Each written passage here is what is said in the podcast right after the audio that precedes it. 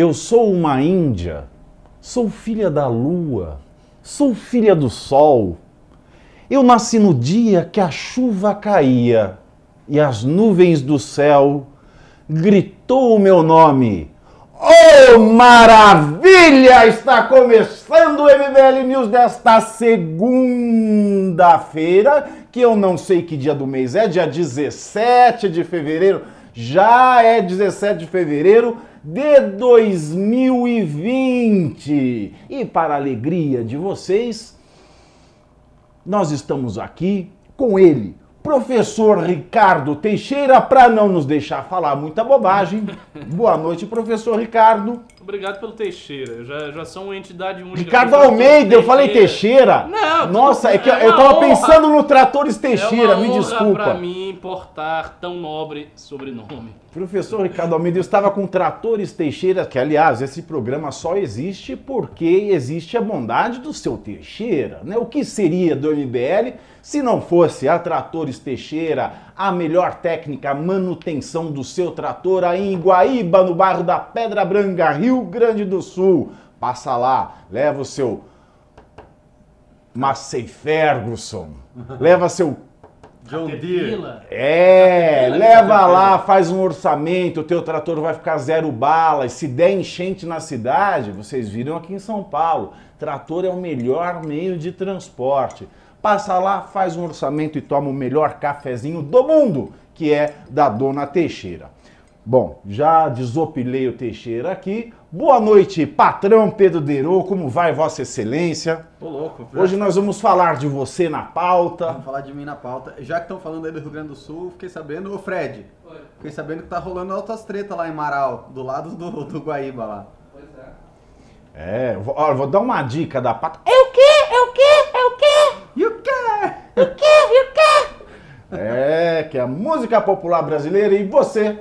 Boa noite a você, querido, que dispõe do seu tempo, mas eu também queria dizer que o seu tempo não basta.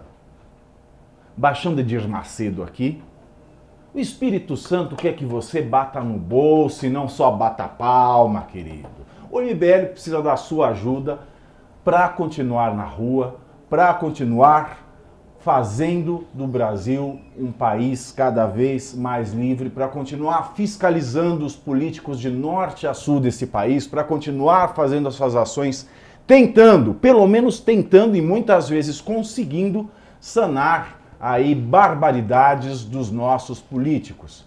Quanto dinheiro o MBL já não economizou para o Brasil no final do ano passado, seja aqui na Assembleia Legislativa de São Paulo, seja com o Kim barrando o aumento arbitrário e nababesco, nefasto e nefando do fundo eleitoral. Meus queridos, nós precisamos da sua ajuda, então pimbediar. Se você pimbar 100 reais hoje, você leva ou o livro Como um grupo de desajustados derrubou a presidente MBL a origem, um livro sensacional que conta a verdade, a verdade nada mais do que a verdade, e vai para você, assinado pelos autores Renan Santos e Kim Kataguiri, e por quem mais desta bancada você desejar, você manda o um e-mail e diz quem você quer, autografando aqui o seu livro, mas se você não quiser o livro, já tem um livro, não sabe ler, é analfabeto, quiser alguma outra coisa, você pode levar esta camiseta, que é a última sensação, foi a última sensação na Milão Fashion Week, né? Tá, tá no peito, tá no peito do mundo, que Fabinato. é vamos questionar tudo. Bom que se você não souber ler, você já pode ser ministro da Educação. Exatamente. Exatamente. Nós vamos falar também disso hoje. Exatamente com S, Nós por vamos- favor. Exatamente com Z. Exatamente com É com Z, exatamente. Eu, hein? Exatamente. E com dois M's ainda. Exatamente. tá? Então, pimbou 100 reais, leva a camiseta com o bordão do Arthur Duval ou o livro MBL, A Origem. Ah, Pavinato, tá difícil. Estão dizendo que a economia melhorou, mas o meu emprego não voltou. Ah, mas agora tá, a coisa tá apertada, a carne subiu de preço, tá difícil. Pimba 2, pimba 5, pimba 10, pimba 20, pimba 30, com- pimba quanto você puder. Ajude o MBL a ajudar este Brasil. E você vai estar ajudando o Brasil, obviamente. Então, o seu Pimba é parte fundamental deste programa. Comenta, vamos ler aqui, ler o seu comentário no ar, vamos responder as suas perguntas, vamos ler a barbaridade que vocês quiserem escrever para a gente, a barbaridade que for, ela vai ser lida no ar, sem censura. Vamos começar com a pauta então, sem mais enrolações, sem mais delongas. Nós começamos com uma notícia de carnaval, né? Já começamos em ritmo de carnaval. Aliás, vocês sabem se o Silvio Santos ainda canta marchinhas de carnaval nos intervalos do SBT? A Olha, pipa do ele- vovô não sobe mais ali não. Se ele cantar alguma marchinha, certamente terá o nome de Bolsonaro, né? Porque do jeito que tá o SBT, todo programa do SBT que eu tenho visto é Jair Bolsonaro. Bolsonaro, deputado. Vai cantar aquela do, o do, do quartel. É, ele vai cantar. É.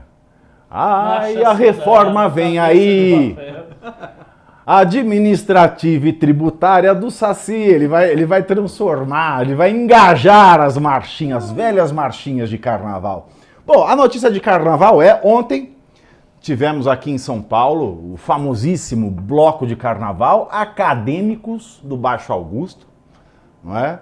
É um bloco que cresceu muito. Eu lembro de ter ido no primeiro. Olha como estou velho. Lembro-me do primeiro bloco do Acadêmicos da Baixa Augusta e foi lá que aconteceu todo o embrólio de ontem. A esquerda ataca atriz global por fantasia lacradora de Índia. Não é de Índia, Guto Zacarias, é de indígena! É indígena, não pode mais falar índio. Não, E a indígena pode falar, tem que falar povos nativos. Ah, povos nativos, povos nativos, nativo de onde? Da Moca, meu. E a esquerda brasileira deu mais um sinal de que não sabe ser íntegra e concisa em seus discursos. Um novo exemplo é a postura desempenhada perante a fantasia de Índia, povos na, po, pova nativa, da atriz Alessandra Negrini, de 49 anos, que está inteiraça. Alessandra malha no mesmo horário que eu na academia. Então? Olha, a mulher tá É um espetáculo. Sério. Sério. Mas é um cara privilegiado, né? Olha, o cara Alessandra- malha com a Alessandra Negrini. Alessandra Eu Negrini. e o Pedro ma- malhamos com as velhas de 80 anos Não. que estão caindo. Eu malho com a. Alessandra Negrini, É, realmente é outro nível. é, Arlindo Grunde, que aliás é brother, É. né? A gente fala, fala dos modelitos aí, né? Para como é, como é que se vestir melhor. Arlindo Grunde, Graciane Barbosa Tá falando sério? e Belo. Olha, É sério, querido. Meu, é- essa é a minha Não, trupe da pra- minha trupe da pra academia, entrar um, querido. vai fazer um dia na, na academia de Pavinato é 500 reais. Você lá, 500 conto, você faz um dia de malhação. É, tem, tem, tem mucamos assim, musculosos. eles ficam abanando a gente com, com assim, folhas. tem whey com trufa. Exato, exato. Aí vem assim, você tá cansado, assim, vem uma uvinha na sua boca. É, mais ou menos assim. Bom, Alessandra Negrini, de 49 anos e corpinho de 25, tá? Que gerou a polêmica e ataques. Se antes a esquerda defendia a liberdade de expressão sobre o especial Porta dos Fundos, um especial parodiando a apropriação, a- um especial parodiando Jesus Cristo, agora essa mesma esquerda acusa de apropriação cultural indevida à atriz Alessandra Negrini. No início da noite deste domingo, a Folha de São Paulo publicou uma foto da atriz que diz: A luta indígena é de todos nós. E por isso tive a ousadia de me vestir assim. E ela ainda disse mais: essa fantasia não é de Índia, é de rainha. Tá? É, tem que se informar, meu filho. Porém, o tiro lacrador saiu pela culatra. E que Isso- culatra, hein? Que, cul- que culatra. Que culatra. Olha, uma culatra de respeito, viu? Que culatra, hein? Olha, louco. isso porque a atriz foi criticada pelos usuários. Em nome de uma ideologia, a esquerda se ataca e expõe uma ingenuidade avassaladora. Além disso, mostra que não conhece o simples conceito de liberdade de expressão e cria uma patrulha exagerada que ataca qualquer um, até seus militantes com fogo amigo. Decepcionante. Guto Zacarias, não pedimos a sua opinião pessoal na pauta, ok? Pedro, Ao vivaço. Ao vivaço. Diga. o que, que você acha aí desse imbróglio? Mais um, mais um episódio de lacração, né? Sabe- Você quer, quer saber o que eu acho de verdade? Claro que eu quero. Eu, eu acho, primeiro, assim, eu acho isso uma grande besteira, mas eu acho que de- começa a deixar de ser uma grande besteira a partir do momento que essas, esses idiotas que estão falando isso começam a atingir uma massa crítica e começam a eleger representantes que vão ah, legislar sobre nós a É respeito verdade. desses E temas. proibir É. daqui a pouco fantasias de índio sob pena de multa. Sob pena de multa. Mas você veja pena- que a, a, a Vai defensoria, constar no Código Penal daqui a defensoria 30 pública, anos. não sei de que estado, já fez isso, já, já soltou informes do que não se, se fantasiar no Hum. Sério? carnaval. Defensa- É, eu vou, eu vou checar aqui, eu vou, vou ver aqui onde está. É, então, Isso já faz- faz isso algum realmente a coisa, a, a discussão, sabe? Ah, não pode índio, pode índio, não pode isso. Aí é óbvio que você tem, porque para a esquerda isso é tudo uma questão política, né? Não é uma questão moral, né? Porque por que, que Jesus Cristo não pode, Jesus Cristo pode, Índia não pode? Qual é o, né? Porque eles alegam que é uma questão de respeito com as minorias, e não sei o quê, mas não é. A gente sabe que existem outras minorias que eles não dão bola. Pode ir de japonês, por exemplo, pode ir de sei lá do que, pode ir de indiano, que não tem problema. Então, por que, que indígena é um problema? A gente sabe que a utilização disso é sempre política. Mas o que é assustador é a facilidade que uma população jovem que não tem nada a ver com isso, que não, não, nunca, não deve ter, nunca ter visto um silvícola na vida, né? Silvícola, grande termo do saudoso Código Civil de 1916 de Clóvis Bevilacqua. Não, não deve nunca ter visto um silvícola na vida.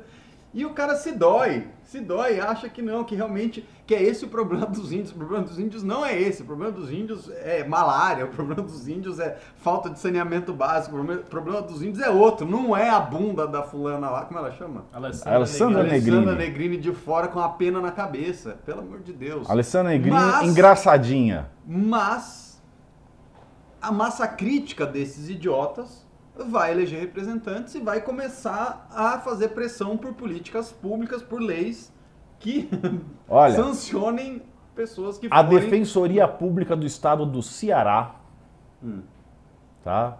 Estado do nosso botador de boneco, Ciro Gomes, tá? Ele coloca aqui que raça não é fantasia. Por exemplo, nega maluca e blackface não pode.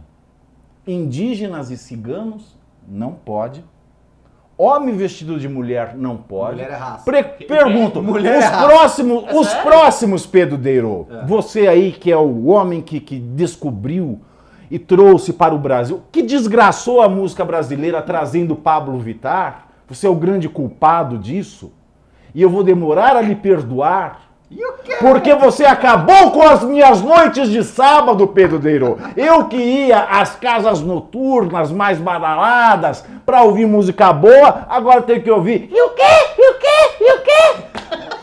Parabéns, Nunca vou perdoar você. Então, o próxima vítima, veja lá, vão ser as drag queens. Pois é, então. Drag queen vai ser a profissão nessa toada, que homem não pode vestir de mulher. O que que é a drag queen? É um homem sendo cômico no papel de mulher. E também não pode iemanjar padre e muçulmano. Padre não pode Não mais? pode. Muçulmano também não pode, Ricardo. Fique à vontade. Não pode? Não, você pode que você é. Eu não posso me fantasiar de, de muçulmano e você não pode se fantasiar de padre. Padre, padre é engraçado, porque padre realmente vai contra a agenda política. Acho que eles botaram lá só pra não ficar muito na cara. Mas eu acho engraçado, eu até tava falando com a minha namorada esse final de semana, que a gente andou por São Paulo tinha os foliões, né? As pessoas, você reparou que as pessoas não se fantasiam mais? Sim. Não existe, uma, não existe uma fantasia característica. Porque antes, né? não- quando- N- não, não, não existe. E que antigamente todo mundo se É, as fantasiava. pessoas se fantasiavam era de alguma fantasia. coisa específica. Então, Salvador. um, É. um ia de. Pedro, tem lá, sim uma fantasia específica, todas ia elas- de padre, outro ia de nega maluco, outro ia de coisas específicas. Hoje A- em dia todo mundo se veste de. Glitter. De personagens. Não, é de alienígena dos anos 80, de séries televisivas dos anos 80. Cara, todo mundo E a moda de- agora é a ombreira do Didi Mocó também esse ano. Que também eram usados nos alienígenas dos é, anos é 80. muito louco, assim, porque to- todo mundo tá usando uma saia meio plissada, assim, de alguma cor brilhante ou um maiô brilhante, da, aquele da American Apparel, que é ou chumbo ou dourado, e passou glitter e é isso, e a pessoa vai. Não tem, não tem uma fantasia nenhuma. Eu acho que deve ser um pouco por isso, para não ofender ninguém, sei lá. E aí você tá, tá diluindo toda, toda essa questão do carnaval de se fantasiar de outra pessoa. Não, você só passa uma maquiagem, bota o maiô e vai embora. Exato. Ou de personagens, pode fantasiar de personagem também. Mas Você é- pode de tiazinha. Mas é cada vez feiticeira. menos, é cada vez menos. É, Antes, é antes as pessoas realmente tinha essa coisa mais figurativa que hoje perdeu esse- essa característica. É. Verdade. Professor Ricardo Almeida, o que este pi- episódio quer nos dizer do ponto de vista da no- do nosso inconsciente coletivo? Ah, ó! Cara, Olha, o cara fez uma pergunta complicada que eu vou ficar repetindo aqui na pergunta. cara. O que isso Não, quer não. dizer do ponto de vista do nosso inconsciente? Não, o que, o que você acha desse Olha, movimento, Eu professor? acho que é uma grande babaquice, basicamente isso. Porque assim, eu até entendo qual é o sentido do argumento que a esquerda levanta, dizer, ah, mas são povos que têm a sua dignidade, então quando você está se, se vestindo deles numa fantasia de carnaval, você está fazendo algo cômico, humorístico. E como diria Leão dignidade- Lobo, dignidade já. Isso, isso aí é uma grande besteira. Como o Pedro falou, os indígenas têm tantos outros problemas. Inclusive tem problemas aí com o governo Bolsonaro que não é muito pró-indígena. Tem outras questões aí. A, a própria Alessandra Negrini não é nenhuma bolsonarista, não é nenhuma anti-indígena, não é nenhuma pessoa de direita. Muito pelo Ela contrário. fez a fantasia mesmo. Disse ela que pediu anuência aos indígenas. E se fudeu, né? Não, e ela ela- levou. E ela, ele entrou na onda. Ela levou uma indiona a tiracolo também. Ah, não foi a Guajajara? Igual o Bolsonaro. A Guajajara. A Guajajara. Então, aí é que está. A Guajajara que tava com a Petra lá em Mas Hollywood. é isso, a, a Guajajara é uma é. militante pró-direito indígena. E estava é. lá com a Alessandra Negrini. Ou seja, o objetivo realmente dela era chamar atenção por causa dos índios e não sei o quê, papapá. Essa é essa conversa. E daí se transformou numa coisa, oh meu Deus. E eu, e eu vi comentários assim, eu- o que eu acho mais engraçado são os comentários das pessoas, a sensibilidade ofendida. As pessoas dizem, eu tenho nojo disso, isso me causa repugnância, eu tenho horror. É assim, é uma, sabe, um sentimento de ultraje moral, parecendo que você está falando de um assassinato, de um estupro de uma criança, uma coisa que me dá nojo, que me dá horror. Uma mulher se fantasiar de índia, ficar seminua na, na, na avenida, o que, que é demais disso aí? Antigamente tinha até músicas, rolava aquelas músicas, eu lembro as músicas antigas de carnaval. É, Olha a o índio. cabeleira do Zezé. Ainda, não, tem Será essa, que é ele sobre gay. é, é índio que era pito? Se não der comer. Exato. Lá no Bananal, mulher de índio, trouxe pra mim, colar esquisito. Eu sei essa música toda. Pois é, tinha essas músicas antigamente. Situação dos índios não muda, nem pra bem nem pra mal com isso, tendo música, não tendo música, tendo fantasia, não tendo fantasia. Na realidade, essa aí é apenas uma grande idiotice. É aquilo que eu falei no news passado. A gente só amplia certas noções juridicamente para o Estado se meter em tudo que é canto. Na verdade, a, a consequência mais tangível e preocupante é o aumento da ingerência do Estado na vida privada do cidadão. É isso. São meios do Estado. É, por exemplo, o antitabagismo, a mesma coisa, Não, o meio tem- do Estado chega lá. Seja, Exato. são várias Exato, eu acho isso. Estado Antitabagismo é uma puta coisa progressista, velho. Mas é. Esse povo. Tem, tem Mas um é. povo ainda que Peraí, quer. é o Luiz. que quer proibir, assim, quer proibir cigarro fumado em espaço público. Não, É. eles querem proibir fumar. Porque você não pode fumar em, espaço privado, não pode fumar em espaço público. Por qual razão? Pra quê? Quer dizer, a tentativa do, político, do politicamente correto é cercear a vida humana em todos os aspectos. Quer dizer, tudo tem que ter uma lei. Ah, tem que ter a lei do canudinho, a lei do cigarro, a lei da fantasia no carnaval. Um bocado de lei inútil, ingerência do Estado que não serve para nada, que não vai mudar em nada a vida das pessoas, que as pessoas só vão ficar mais neuróticas, porque a cada momento vai ter uma outra proibição, mais um e mais um, mais um, ao ponto das pessoas não poderem fazer nada. Então elas vão ficar né, sempre desconfiadas e com medo. Ah, será que se eu fizer isso aqui, será que vai ter um problema para mim? A opinião pública, o que vai achar? Vai achar X, vai achar Y? Em suma, é uma grande idiotice. É, olha, e tem outra consequência também muito ruim, que é o aumento de uso de glitter. Cai a fantasia, aumenta o glitter. E glitter polui, hein?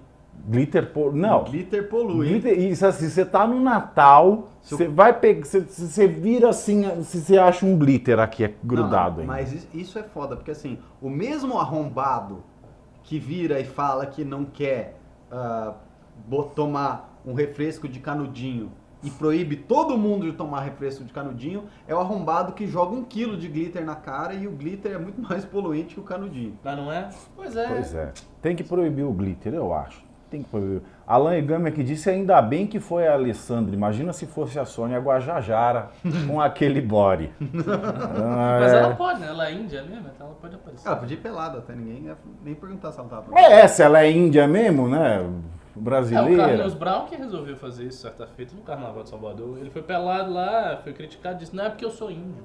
Pelo amor de Deus. Ah, tem um cara dizendo aqui que deveria proibir o cigarro porque dá prejuízo ao SUS. Veja bem, Ah, meu amigo. filho, viver dá Eu acho prejuízo que ao deveria- SUS. É isso que eu ia dizer. Como- como tudo que você faz dá prejuízo ao E o SUS. SUS Você que tem me dá prejuízo? É, proíbe, proíbe o SUS que dá prejuízo ao fumante. Eu frequento o Sírio Libanês, filho. Sabe o prejuízo que o SUS me dá? Mas vem com essa, não. Igreja evangélica também dá prejuízo ao SUS. Por quê? Eu fiz um levantamento Sério? Com a Igreja Universal e ela, nessas ondas dela, delas curarem AIDS, curar câncer, curar isso, curar aquilo, tem um- uma pesquisa feita aqui na, na região do, do- do Templo de Salomão, é, nos postos de saúde e nos postos de saúde perto da- da- das outras universais, cai muito o número de pessoas que largam o, o tratamento médico porque o pastor as orientou a largar o tratamento médico. Porque elas param, pioram o quadro de saúde. Então, ao invés de ter um tratamento, porque o tratamento ele tem um custo. O aten- o te- o atendimento emergencial e principalmente o atendimento de UTI tem um custo muito mais elevado. Sim, sim. Então, esse pessoal volta para o sistema único de saúde Pior. quando tá pior, quando, quando o tratamento já não resolve, quando já é aquele atendimento emergencial que custa é, valores astronômicos e ainda por cima faz movimentar o judiciário, porque isso vai gerar uma demanda judicial. E detalhe, a igreja que não paga imposto nenhum porque tem imunidade tributária. Então, Mas como negócio que, por que que gera uma demanda judicial? gera demanda judicial, porque isso gera um dano à pessoa. Certamente a pessoa vai processar o pastor e a igreja. Compreendestes? Ela vai processar o pastor e a igreja e ela vai querer um, um ressarcimento dos prejuízos que ela teve, material e, e principalmente do moral. E se a pessoa morrer, a família vai entrar pedindo indenização pela vida do eh, parente que foi a óbito. né? Isso é, isso é, isso é fato. Pois é. Isso é fato. Então, isso também dá gasto ao SUS. Então tem que proibir a Igreja Universal também? Não, esse, não é esse o caminho. né? Bom, enfim, é, acho que esgotamos esse assunto. Ah, só um detalhe também, Guto Zacarias. Hoje estou pegando no pé de Guto Zacarias. Você faz um paralelo aqui que não, não merece ser paralelado, que é a, a esquerda que defendeu Porta dos Fundos fazendo uma paródia do cristianismo, atacou Alessandra Negrini, alegando que a fantasia dela era uma apropriação cultural indébita. Né? Não tem muito a ver, porque assim, o cristianismo, né, falar, fazer uma paródia de Cristo não é apropriação cultural inde- indevida, né? porque todos nós que vivemos, nascemos, que nos afloramos, né? que crescemos aqui fortes e saudáveis dentro da sociedade judaico-cristã, nós somos judaico-cristãos. né? Não tem lugar para o professor Ricardo Almeida aqui, por exemplo, porque ele não é judaico-cristão. Então ele não poderia fazer o especial da porta, mas o resto de nós, sim, nós poderíamos, porque nós somos parte dessa cultura e desse cara. É besteira que eu falei do professor Ricardo, pelo amor de Deus. Tá? Alguém quer acrescentar mais alguma coisa? Quer emendar essa pauta no do Fausto? Vou, vou me dar agora. Eu, eu só quero falar uma coisa para um rapaz que me perguntou que não tem nada a ver com a pauta. É o seguinte, o cara que eu falei do Islã, aí é o Sheikh Hamza Yusuf. Y-U-S-U-F. Grande Sheikh, sabe tudo de Islã. Se vocês têm interesse em saber o que é o Islã, procure ele aí. Hamza, Hamza. Hamza. Olha, quero aproveitar aqui e mandar um abraço pro pessoal do Pará que me recebeu super bem aí no final de semana no, no Congresso da Juventude Liberal do Pará. Obrigado ao, ao Netão aí pela acolhida, pela simpatia e por toda, por toda risadaria né, no entorno é, é, do, no antes e depois do, do, do evento. E aqui para você, ó, ele vai entender uma água da casa, ok? Uma água da casa para você. Bom, mas a esquerda fazendo esse, esse carnaval com a fantasia da Alessandra Negrini por causa da fantasia da Índia, seus cabelos nos ombros caídos. Ela também fez gritaria domingo por causa do Faustão. Faustão levou seu amigo, Pedro, como Ô, você louco. sabe, ao, ao programa dele dominical. É o quê? É o quê? Ao programa dominical dele e tratou-o com pronomes masculinos. Né? Tratou o Pablo Vittar de ele. Mas claro, ele não é transexual. Ele, o próprio Pablo Vittar já falou isso várias vezes.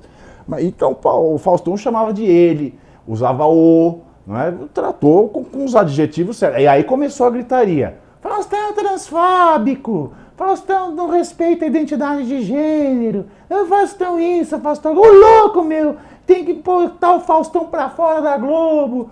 O Faustão é um nazista, fascistas, fascistas, fascistas não passarão. E toda aquela coisa, né? E aventaram até aplicar a lei de homofobia, a lei de, de racismo no, no Faustão, tudo, é tudo nas, nas costas do Faustão. isso? Faustão, gente boa, meu. Faustão, eu fui pra.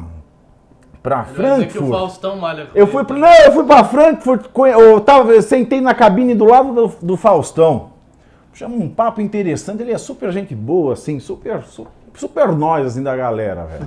Na primeira classe ele era nós da galera. já. Traz o Faustão. Vou trazer o Faustão aqui, Faustão precisamos de outro Seria sofá, hein? bom. Porque ele é grandão, não é que ele, né, ele fez É aquela, reduziu, mas ele é, ele é grandão, assim, galtão, mais alto que eu. E, e é isso. Pedro, você ainda é amigo de Pablo Vittar? É o quê? É o quê? A Fred tá dormindo, né?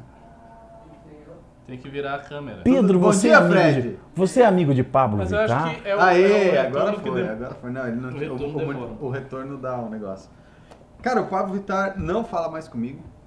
Ele me bloqueou um pouco antes da eleição. Ele te bloqueou? Não sei se me bloqueou ou só me deu um follow, não sei dizer. Não, não, eu, não, eu não paguei, tem o, o software lá que você vê quem te bloqueou e quem É, Eu não te também não bloqueou, mas tem que pago, pagar. não me Aí eu não paguei, interessa. fiquei com preguiça de pagar pra quem me... Me interessa quem eu bloqueio. Quem me bloqueou? Mas é, eu acho muito engraçado essas coisas, como essa do Faustão. Primeiro que, como você falou, o próprio Pablo Vittar já falou em, em depoimento que ele não se importa se usam o adjetivo masculino ou feminino. Ele já falou e já explicitou.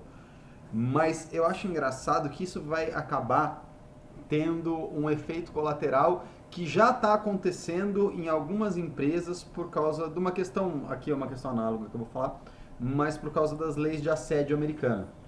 Já, você já tem executivos americanos que estão falando que não contratam mulheres ou não fazem reuniões sozinhos com mulheres para não sofrerem acusações de assédio. Por conta dessa perseguição. Então, assim, quando o, o Pablo Vittar vai num programa popular como Faustão e a esquerda reage dessa maneira, o que, que você está fazendo? Você não está ajudando a causa LGBT em porra nenhuma. Você está prejudicando. Por quê? Porque o cara vai se sentir desincentivado de, De dar aquele espaço. artistas LGBT porque ele Lógico, ele não, quer, porque ele não quer a porra da dor de cabeça É, é tá o que eu falei quando saiu a, a homofobia, né? Vai gerar um efeito preventivo Exato, nas exato. esferas do, do empregador. Então, assim, essa, essa, essa esquerda, ela é imbecil nesse sentido que ela não está prevendo as externalidades do próprio comportamento. Então, sabe, o movimento feminista, que lá no começo, né, tinha as lutas bacanas, o sufragista, né, o, o, o direito pelo trabalho, não sei o que, depois virou essa palhaçada e agora a consequência, por causa disso, que tudo virou assédio, como a gente falou no programa passado, é que as empresas não estão querendo contratar mulheres. Por quê? Porque toda reunião que tem que ter uma executiva e um executivo, o cara fala, eu não vou. Se ela falar que eu assediei ela, eu tô fudido. Acabou a minha carreira.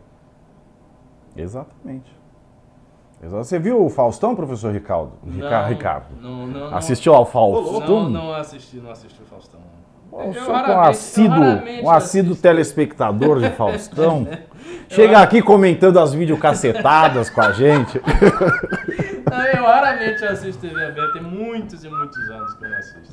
Eu Ah, assistia mais quando minha mãe era viva, a gente ficava E Pablo Vittar, já ouviu alguma, alguma obra deste Nunca. artista formidável? Não, nunca, Nenhuma. nunca ouvi. Assim, eu eu já devo ter ouvido. Sem Estando, saber estando que era. não, não estando no ambiente, tá tocando, mas assim, eu mesmo parado, eu não vou ouvir Pablo Vittar. Não. Você sabe que existe um lugar, Dizem especialmente. que canta mal, né? Não sei Mal se pra cara. mal. Existe um lugar no, no inferno especialmente quente, reservado ao Pedro, que descobriu o Pablo Vittar, e um dobro de quente ainda para o Pablo Vittar, porque ele deu um unfollow no Pedro. Que ingratidão. Absurdo, Depois né? eles ficam postando na rede social. Gratidão, gratidão. Gratiluz. Gratidão. Gratiluz. Ah, gratidão.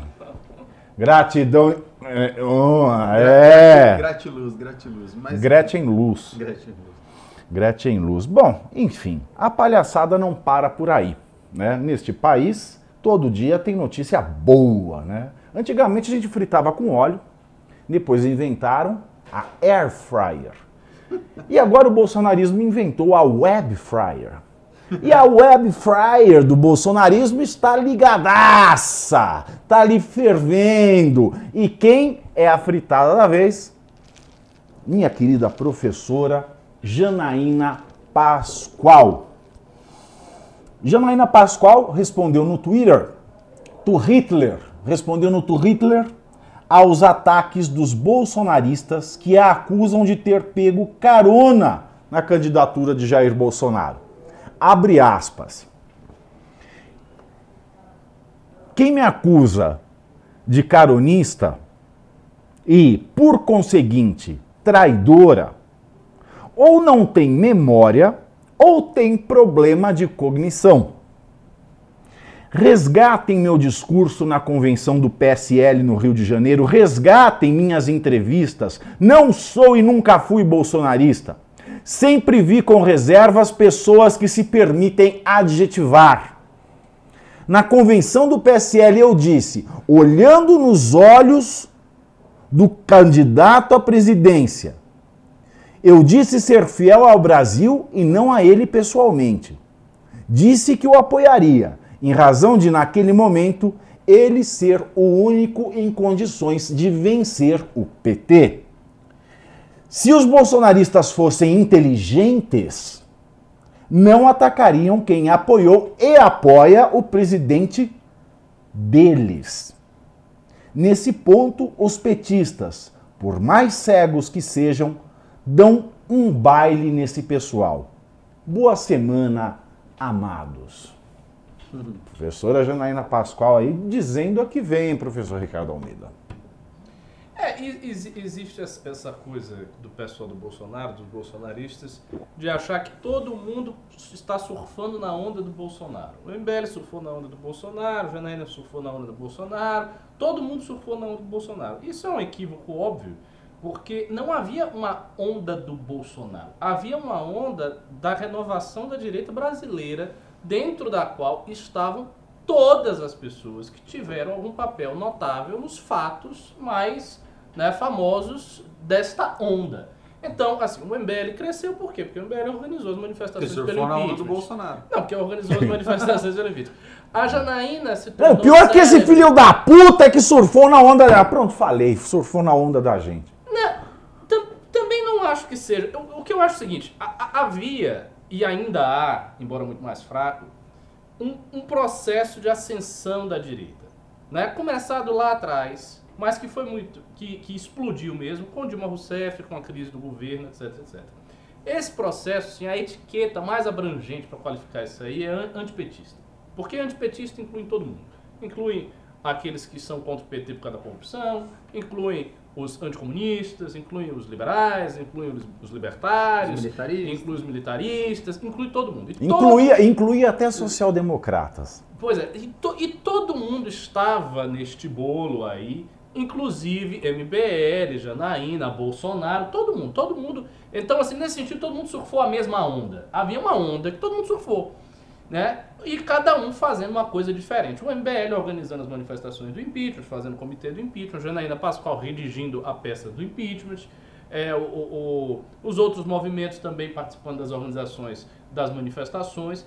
E o Bolsonaro, não é que ah, o Bolsonaro não fazia nada, o Bolsonaro dando declarações, indo na TV, dando certas declarações que capturavam o sentimento e as aspirações das pessoas que estavam assistindo ele, que achavam, não, esse cara é um cara honesto, é um cara que tem coragem de dizer o que ninguém quer falar. Então ele chegava lá, falava, tal, tal, crescia, se formou logo em torno dele uma militância muito aguerrida e na época é engraçada, porque isso é uma coisa também que eu já observei aqui no News, como os bolsonaristas perderam o humor. Porque não tinha, não tinha pra ninguém em termos de meme engraçado, humor das redes sociais. Nem o MBL era melhor do que os bolsonaristas. Eles eram muito engraçados. Eles faziam vários vídeos, vários meses engraçadíssimos em torno do Bolsonaro, daquelas coisas. E foi isso. E aí ele subiu né, nesta onda e se tornou uma figura gigantesca, bem maior do que os demais. Acabou eclipsando todo mundo, tomou a facada e tal. Foi pra candidatura presidencial, levou a facada, ganhou e tá aí. Então é isso aí que aconteceu. E os caras não, eles se esforçam em tentar reduzir o processo histórico todo a um personalismo do Bolsonaro. Quer dizer, tinha o Bolsonaro, não tinha mais nada nem ninguém, ah, o Bolsonaro estava aí, todo mundo se acoplou ao Bolsonaro e, portanto, cresceram juntos. Não foi bem assim. As pessoas que se acoplaram ao Bolsonaro são as pessoas que foram eleitas do PSL sem luz própria. E teve várias pessoas realmente que Tenente se acoplaram. capitão fulano de tal. Isso, fulaninho de tal que ninguém nunca ouviu falar, pessoas que não tiveram participação nenhuma nas manifestações do impeachment. Não é o caso da Janaína. A Janaína se tornou famosa porque ela redigiu a peça do impeachment e ela circulou muito na TV, então tinha muita entrevista com ela, toda hora ela estava falando negócio. E, nunca, e ela realmente nunca foi bolsonarista. Ela sempre foi bem clara nas posições dela, tanto que ela foi atacada por esse pessoal, ó, faz tempo. Desde a época que se cogitou ela a vice-presidente do Bolsonaro, ela já foi atacada, desde lá atrás. Sim. Então não faz sentido nenhum dizer que, ah, ela tinha uma onda. E o que. O, e, e ela surfou na onda. E o que ela fala a respeito dos bolsonaristas atacarem quem apoia o presidente não ser uma estratégia inteligente, eu concordo plenamente. Esses caras pensam naquela lógica que o Luciano Ayan já expôs várias vezes redução da base, fidelidade, purismo, você vai fazer uma seleção das pessoas que são verdadeiramente fiéis. Só que Os critérios essa, de seita, né? Da seita Exato. política. Só que essa não é uma lógica que me parece inteligente no longo prazo. Porque afasta todo mundo que poderia estar apoiando, poderia ter mais simpatia em relação ao Bolsonaro. E uma coisa é fato. Se você tem um formador de opinião, ou um político, ou uma pessoa que tem qualquer tipo de notabilidade, né? Na sociedade, no campo da direita, e você bate, bate, bate, bate, bate, bate nessa pessoa, o que, acontece? As pessoas ficam ressentidas, ficam com raiva de você e tudo que ela puder para lhe prejudicar ou para não lhe ajudar, ela vai fazer. No caso da Janaína, claro, ela vai estar tá votando e apoiando pautas que são coerentes com o pensamento dela e com, e com aquilo que o eleitorado dela quer. Então disso ela não vai sair. Mas poderia ser, ela própria poderia ter mais simpatia pelo próprio Bolsonaro. Assim como o MBL, assim como vários outros grupos. E eles vão minando todas essas relações pessoais a ponto de que o que, que vai sobrar no final? Vai sobrar uma camarilha muito restrita de pessoas e o resto Sabe- serão inimigos. Sabe o que, que vai É sobrar? vai sobrar Alan dos Santos cuspindo pentelho. É só isso que vai sobrar. É, é isso aí. Tossindo pentelho, E- igual e- bola de gato. E, to- e todo o entorno dele odiando o- o- o- os bolsonaristas, odiando os olavetes, porque todos eles foram atacados, achacados por essa turma. Acho que é uma grande estupidez. Acho uma estupidez do tamanho do mundo, mas é, é uma dinâmica que se impôs na mente desses caras e eles não vão arredar disso aí. Você não, vão sabe arredar. jogar xadrez 4D. É, Esse é o seu é, problema. pois é. Esse é o seu problema. Você não Eles, sabe. eles inventam umas respostas padrão, né? Tipo, ah, é o xadrez 4D. né? É. É a simpatia. Né? Simpatia no sentido de mandinga, de feitiço. né? É, é um passo atrás para dar dois à frente. Né? Sempre tem umas respostas estúpidas. É, o cara tá dizendo aí, como esses caras conseguiram transformar o Nando Moura como inimigo? Pois é, o Nando Moura aí, o Nando Moura. Nando Moura, um youtuber gigante, tem mais de 3 milhões de seguidores. Transformaram o cara em inimigo. O Nando Moura só bate no governo. Por que que isso aconteceu? Porque quando o Nando Moura começou a fazer as primeiras críticas, era o caso de se pensar numa aproximação educada com o cara. Manda alguém ligar pro cara, conversa com o cara, tenta dissuadir o cara, tenha paciência e tal. Mas não, eu bem me lembro. Ele começou a fazer as críticas, logo no dia seguinte ele começou a ser atacado.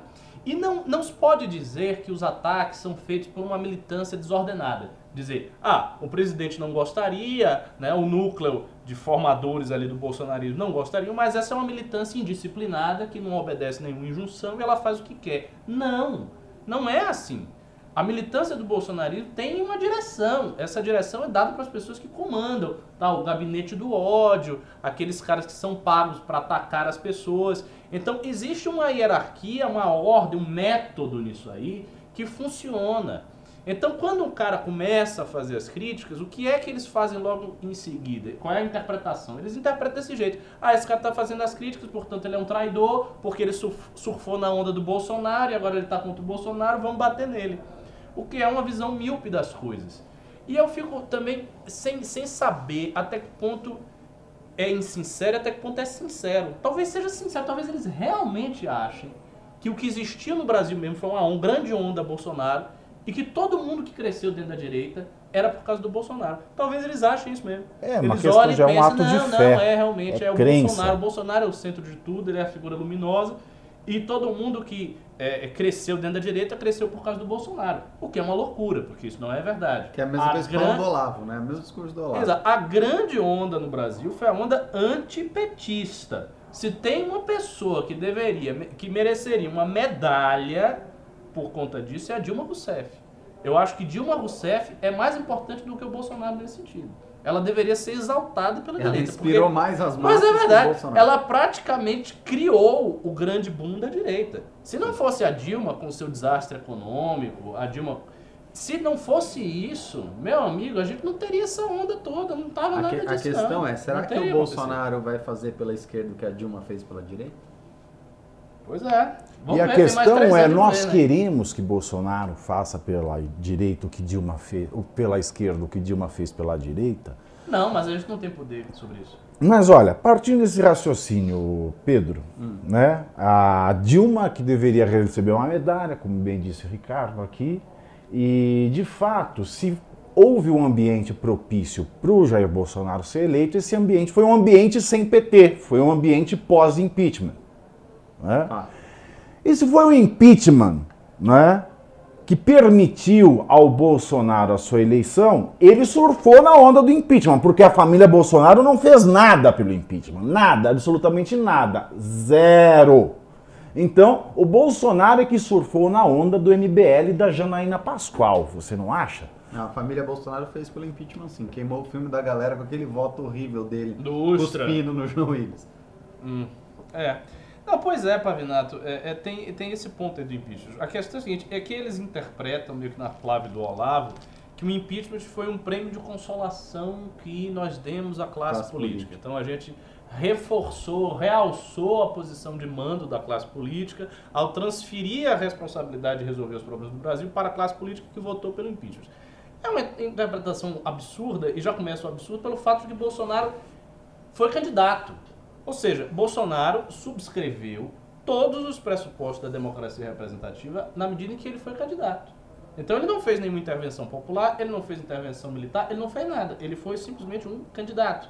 Ele aceitou os pressupostos da democracia do mesmo jeito que o MBL os aceitou quando entrou com o pedido de impeachment, quando houve impeachment. E, inclusive, Então, inclusive se enquadrando, amenizando o tom do discurso. Sim, ah, você é homofóbico, não é bem assim. Tem um amigo gay. exatamente, né? Faz, faz foto com a, com a- com a maquiadora Bom lá. lembrar. Que bom fala lembrar, portunhol, bom lembrar. né? Pois é, pois é. Estamos aí nessa, nessa, nessa si- situação.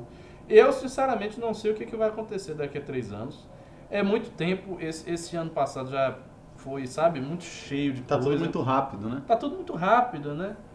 Então, esse último mês, janeiro, então aconteceu coisa, meu Deus do céu. Eu- Eu achei até fevereiro mais lento nesse sentido. Janeiro foi mais intenso de fatos novos. E vamos ver como é que vai ser. Que O. Congresso já está completamente descolado do Executivo, está tocando aí a agenda própria dele e acabou. Nós vamos falar disso aí. Não para de cair ministro, o governo está sempre mudando, uma hora é mais militar, outra hora é menos, uma hora é mais olavista, outra hora é menos. Pois é. É. Olha. Ei, você aí, me dá um dinheiro aí. Me dá um dinheiro aí. Aê, ei, você aí, me dá um pimba aí. Me dá um pimba aí. Vai dar sim. Vamos aos pimbas agora e lembrando a você que se você pimbar 100 reais, Pimba 100 reais. Você leva ou um livro, MBL é Origem, como um grupo desajustado derrubou a presidente, ou a camiseta Vamos Questionar Tudo, você escolhe, e o livro você ainda pede quem autografa, tá ok? Se não puder doar 100, doa menos, mas participa, 90. faz aqui sua crítica, sua pergunta, sua sugestão, o seu comentário, ele vai ser lido no ar. Fred, os pimbas até o momento. Vamos lá. Ahn, pimbas. Tivemos alguns pimbas. Alex Anderson doou 5 reais. Por favor, por falar em lacração, comentem sobre o comentário de André Rizek sobre o mascote do Atlético Mineiro ter assediado uma atleta feminina. Eu não vi isso aí. Vocês viram? Somos três pessoas que não acompanham futebol. Você Como diria a Glória? Pires, Não posso opinar. como diria a Glória Não Pires, sei, não posso cara, opinar. não. Você viu, Fred? Botasse o, o Renato Batista, eu acho que acompanha futebol, ele ia saber melhor dizer. Agora, um, um mascote assediou um mascote assediou alguém? Como assim? Foi isso mesmo? É isso mesmo, É, mascote Não tenho a mínima ideia. O que ele falou foi que o, o mascote teria assediado uma atleta feminina. Será que ele fez um, um dry hump? Que coisa, hein? Bom, vamos continuar. Renan de Carvalho doou 2 reais. Fantasia hoje é usar anteninha e glitter nos olhos. Ah lá, isso é o glitter, ó. O É. maldito Mas a glitter. anteninha, tem a tiara com a anteninha mesmo. Mas não é uma tava apropriação cultural do Bolo, Bolo, Bolonhesa, do Roberto Gomes Bolanhos, do? Chapolin. Vamos lá, Fred. Ok, Neto Marques doou 7,90. Pavinato, hashtag Água da Casa, Água da hashtag casa, Vanderlei da Água da Andrade. É, Vanderlei Andrade também. Eu, eu descobri agora no Pará um artista inigualável chamado Vanderlei Andrade. Hum. Vocês acham que Joelma é famosa no Pará? Nem Acho que. Calypso. Mas o né, que que eles é? não são ninguém É brega? perante É? Vanderlei Andrade. Vanderlei Andrade, você. Ele, é, ele parece assim que ele, ele é, ele é filho, ele é, é um misto do. Lembra do Cid Guerreiro? Lembro. Lembra do que, que compôs Hilarie da Xuxa, que ia no programa Aquele da Xuxa cantar com uma aquele guitarrinha, com uma guitarrinha descalço. Sim. Não. Ele é, ele é, ele é um misto de Cid Guerreiro com Luiz Caldas, É.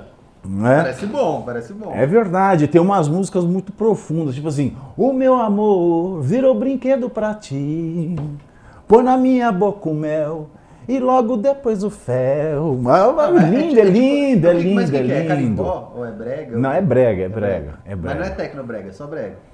Aí eu já não Não sei. tem aquela batinha, tum, tá, tá, tum, tá, com aquelas vozinhas, tipo... Não é, não é a galera da aparelhagem que escuta. É Eu não sei, depois eu ponho para você ouvir um trecho de Vanderlei Andrade, mas é isso aí, Tem um, ó, continuamos. tem um muito Ah, bom, já que a gente tá falando de artistas bizarros do, do cancionário brasileiro, tem um muito bom que, se não me engano, é do Recife, que chama Kelvis Duran, que ele se veste de Michael Jackson tipo, ele, e canta axé. Maravilhoso. Nossa senhora, Jesus. Um grande Kelvis Duran. É o inferno, eu já não posso ver Michael Jackson depois lá do, do documentário da HBO, É, eu não assisti. Live in Neverland. Nunca mais ouço Michael Jackson na minha vida. É. Peguei um asco absoluto. Então imagino o Michael Jackson cantando pagode, axé. coitado. axé. Puta merda. Malê Al Brasile doou 5 reais, depois mais 5. Mas do ponto de vista liberal, não há que se levar em conta também a liberdade de não estar exposto a algo. Exemplo, não ser incomodado pelo cigarro ou, no caso do carnaval, a poluição sonora. Não há uma ambiguidade própria da liberdade? Qual a solução liberal?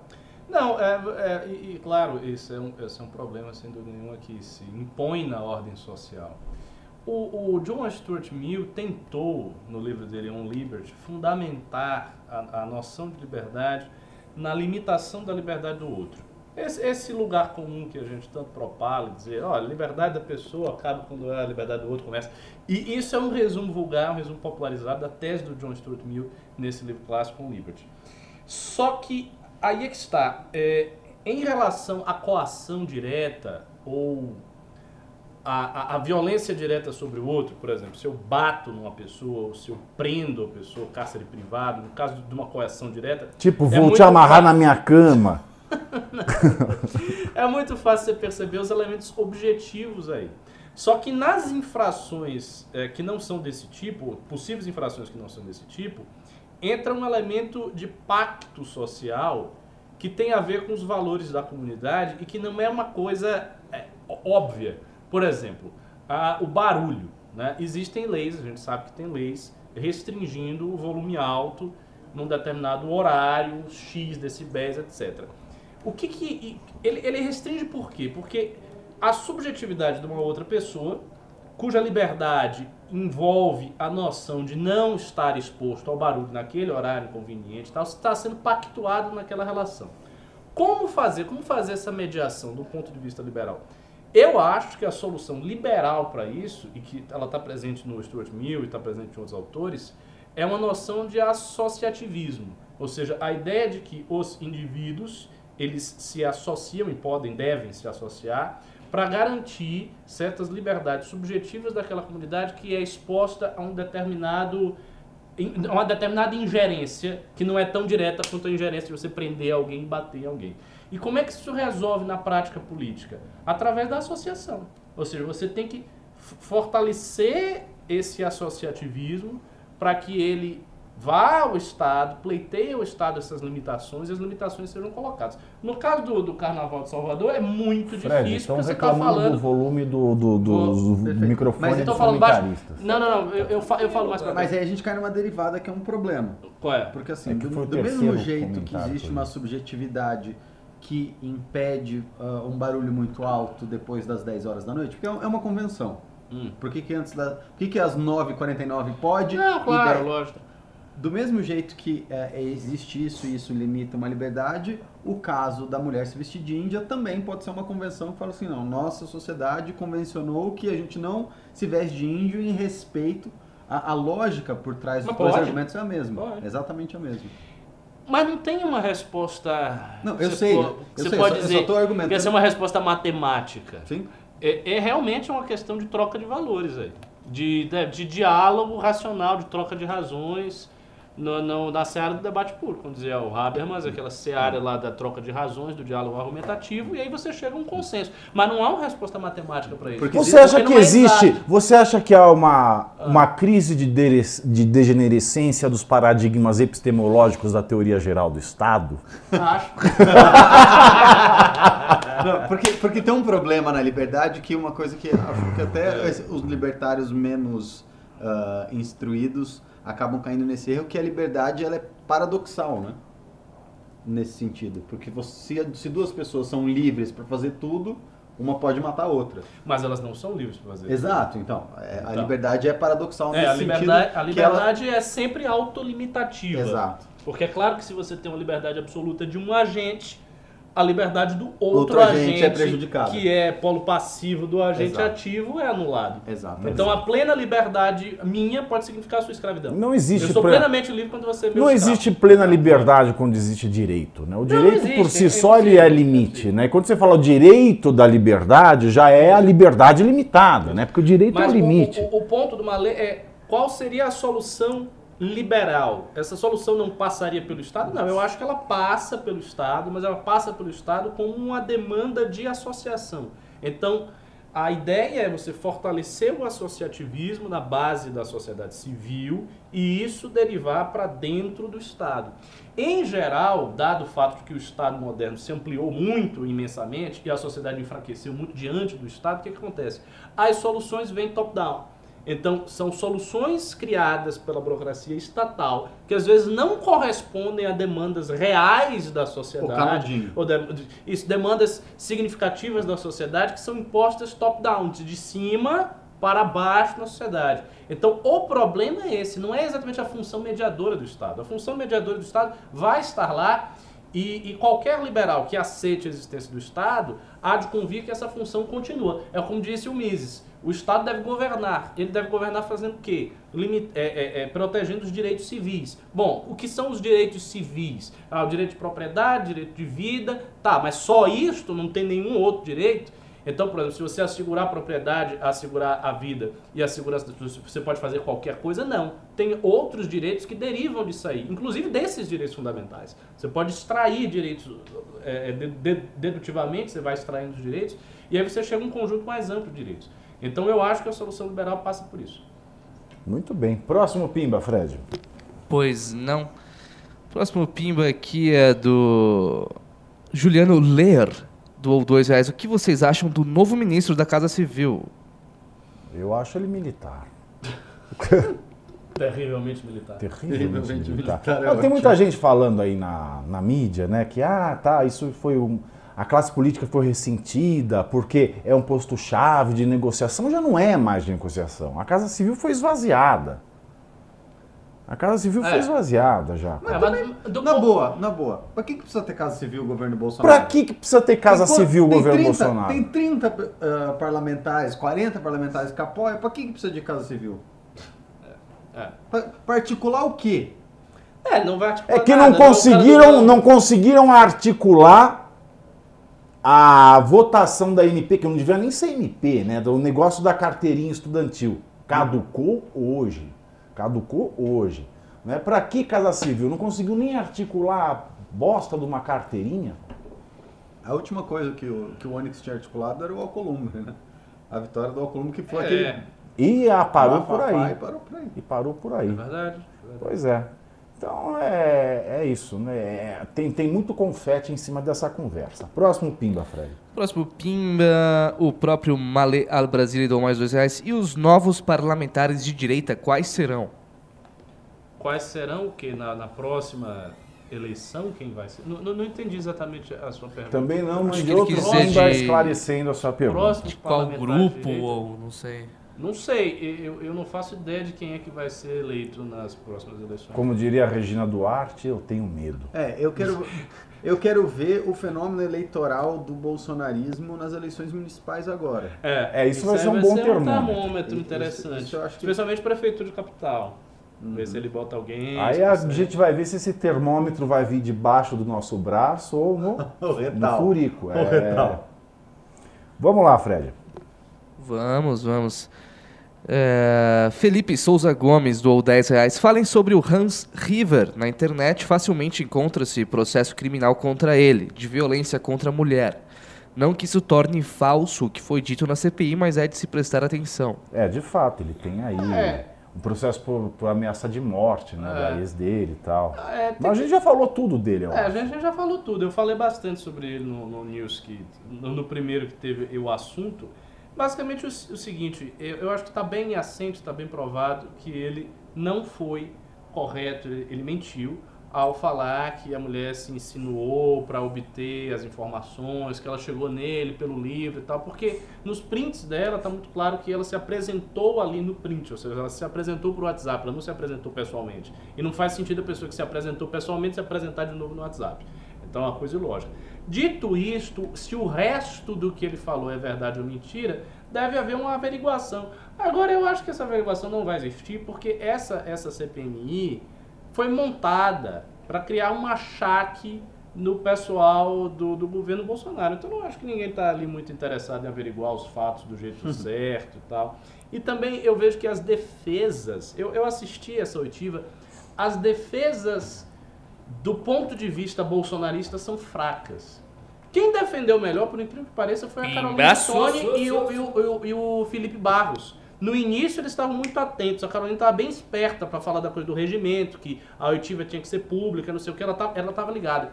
Mas quando foi para defender ou para perguntar sobre o cara, eu senti um- uma fraqueza. O, o- o Eduardo Bolsonaro mesmo, por exemplo, ele poderia ter feito várias perguntas, porque ele estava na condição de parlamentar, portanto, de alguém que estava ali para averiguar os fatos. Ele poderia ter feito várias perguntas muito mais comprometedoras ao PT, aos adversários dele, para o Hans River, e ele preferiu fazer um discurso. Ele fez um discurso e tal, e não fez. Ele, se ele chegasse ali de cara e começasse a perguntar, perguntar, perguntar, perguntar, para tirar todas as informações verdadeiras ou falsas a respeito do PT, teria sido mais interessante, mas ele não fez isso realmente. Muito, Dá pois trabalho, é, né? pois é, per- exato, perderam uma oportunidade de ouro é? ali. De, de, de, Mas de você dragar, de dragar É, o PT para não situação. fizeram, Foi muito fraco isso Não, aí. é burro, porque é burro. Depois quer virar youtuber, fazer o Brasil precisa saber. O Brasil precisa saber que o senhor é burro. Burro. B-U-R-O. Burro. Segundo o Weintraub. Vamos lá, Fred. Vamos, vamos sim. Tivemos aqui um pimbaço, 50 reais, do Leandro Gavinier. Estamos ricos. O que acham de iniciar um crowdfunding para fazer uma mega semana de arte em 2022? Olha, é uma ideia bem interessante, né? Fazer alguma coisa com a comemoração de 100 anos da Semana de Já Arte. Moderna. E aí o MBL também já se redimia, né? Com a sociedade. Ah, do negócio do Vai ter peladão? É, Vai ter Exato. peladão. A gente bota, a gente bota um peladão lá e umas criancinhas. Vamos botar Ah, a e o agora, agora tinha que ser uma coisa assim, bem feita, né? Pra não ser um A gente podia- mambeme, chamar os artistas vagabundos. Não, fazer um negócio direito. Não sei exatamente o que que o MBL também poderia fazer. Ninguém, primeiro que ninguém viria. É, Que a gente podia fazer a, a, a versão brasileira de Leda e o Cisne. A gente convidava vários artistas para fazerem é, Runeimara e o Boto. É isso, porque quais artistas topariam fazer alguma coisa com o MBL? Muito poucos. Eu acho que só alguns Segundo, poucos artistas assim da direita. Que a arte brasileira da próxima década ou será gloriosa ou não será nada. Ou não será. Né? Ou não será Não nada. será então, nada. como não vai ser gloriosa, é melhor não fazer. Exato. Ok. Próximo, temos mais pimbas, Fred? Sim, claro. Nossa temos- senhora, hein?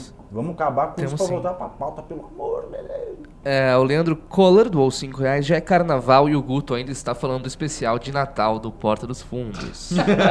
Exato aí. Boa. É, Obrigado, tá querido. Obrigado pelo apoio. Depois o Anderley Pastrelho doou 10 reais. Não entendo o que esses manés ficam implicando. O carnaval é festa libertária, onde por alguns dias fingimos ser o que não somos para zoar essa sociedade careta. É, carnaval é festa religiosa, na verdade. A gente É uma das trabalha o ano inteiro. carnaval. O problema é que o carnaval, em outros tempos, era um contraste com as amarras sociais muito rígidas da, da, da sociedade habitual. Hoje não há mais amarras rígidas, então o carnaval não tem muitas diferenças do que acontece dia a dia. normalmente. É só mais concentrado, tem mais gente e tal. O número de gente trepando na rua é um pouco menor só.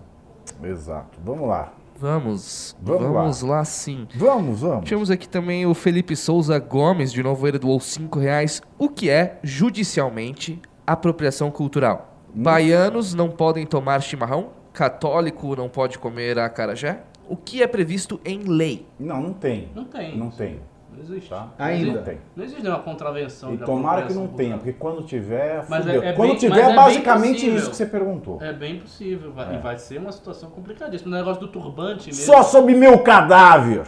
O, ne- o negócio do turbante mesmo, que as mulheres brancas não podem usar turbante, porque o turbante é do negro, não sei o Meu quê. cadáver não, só sob era, minha que nem purpurina. é, na verdade, o turbante, o turbante é islâmico, né? Os africanos adotaram o turbante por conta da- dos muçulmanos que vieram e que enfim, eram a elite do poder político.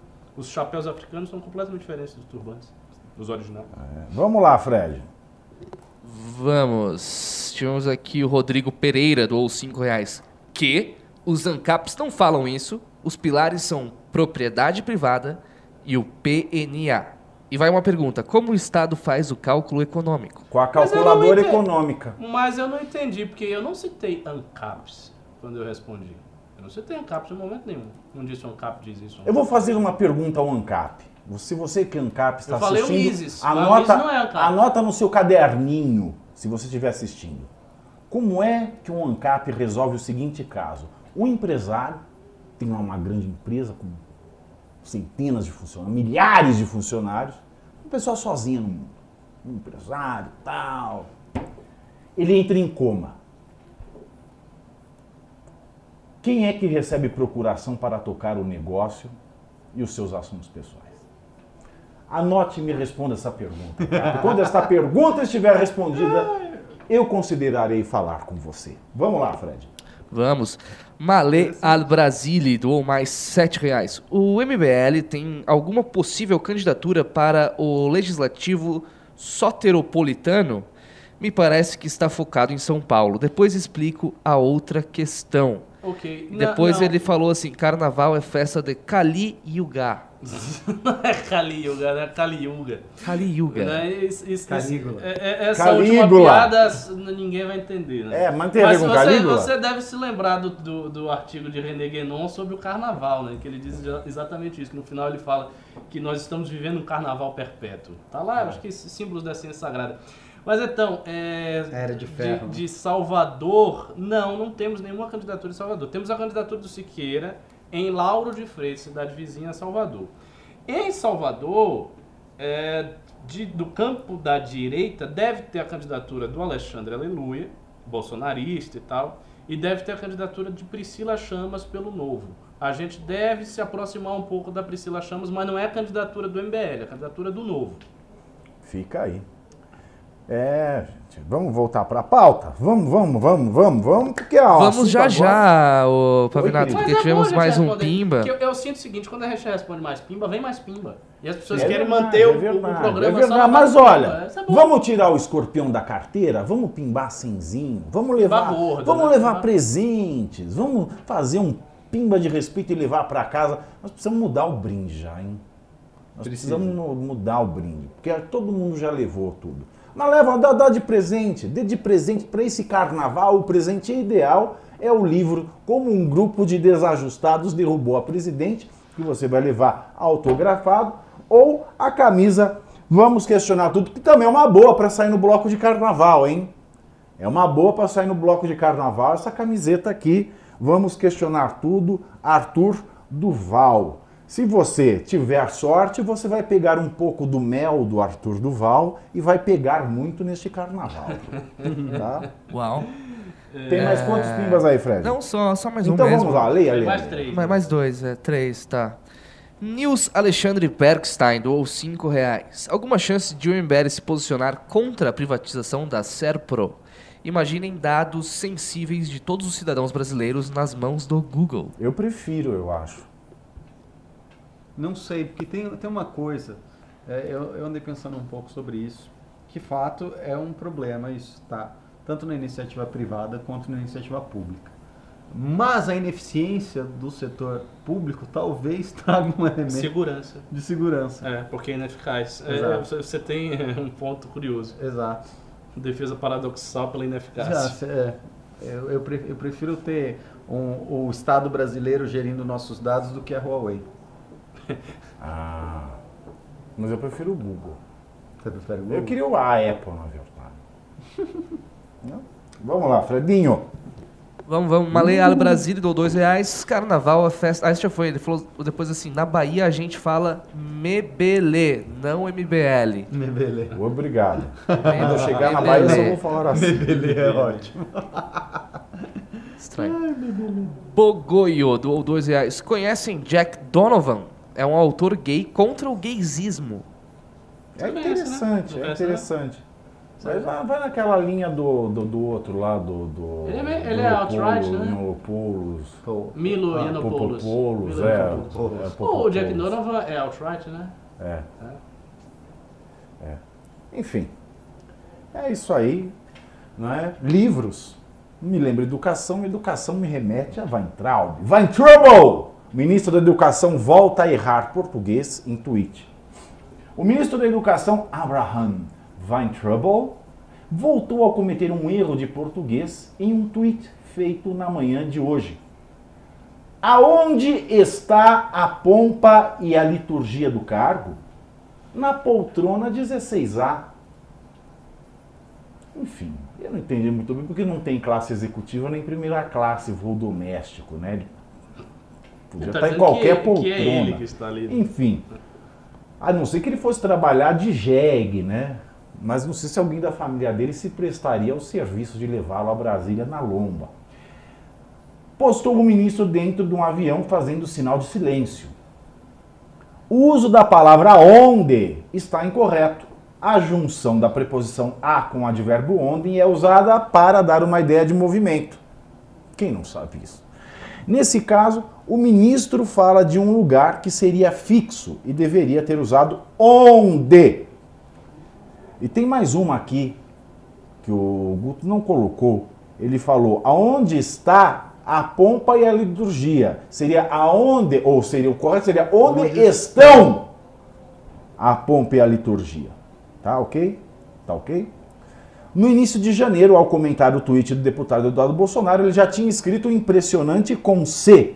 Né? E antes disso também, ele já tinha mandado ofícios com suspensão com C cedilha ao final e paralisação com Z. E tem mais uma ainda do Weintraub. Hoje ele fez um tweet ironizando É. né, as críticas a esse mais esse flagrante assassinato da língua portuguesa. Né? Ele escreveu um tweet cheio de erros de português, né? como assim, tirando sarro das pessoas que notam a total indecência que é um homem que não sabe a língua portuguesa ocupar o cargo de ministro da Educação. Não foi o PT que chamou a Dilma Rousseff de presidenta, né? Mas não, parece que não foi a Dilma Rousseff a, a, a cereja do bolo, né? Porque foi a esquerda que inventou um troço chamado gramática do oprimido, que é fundado no preconceito linguístico.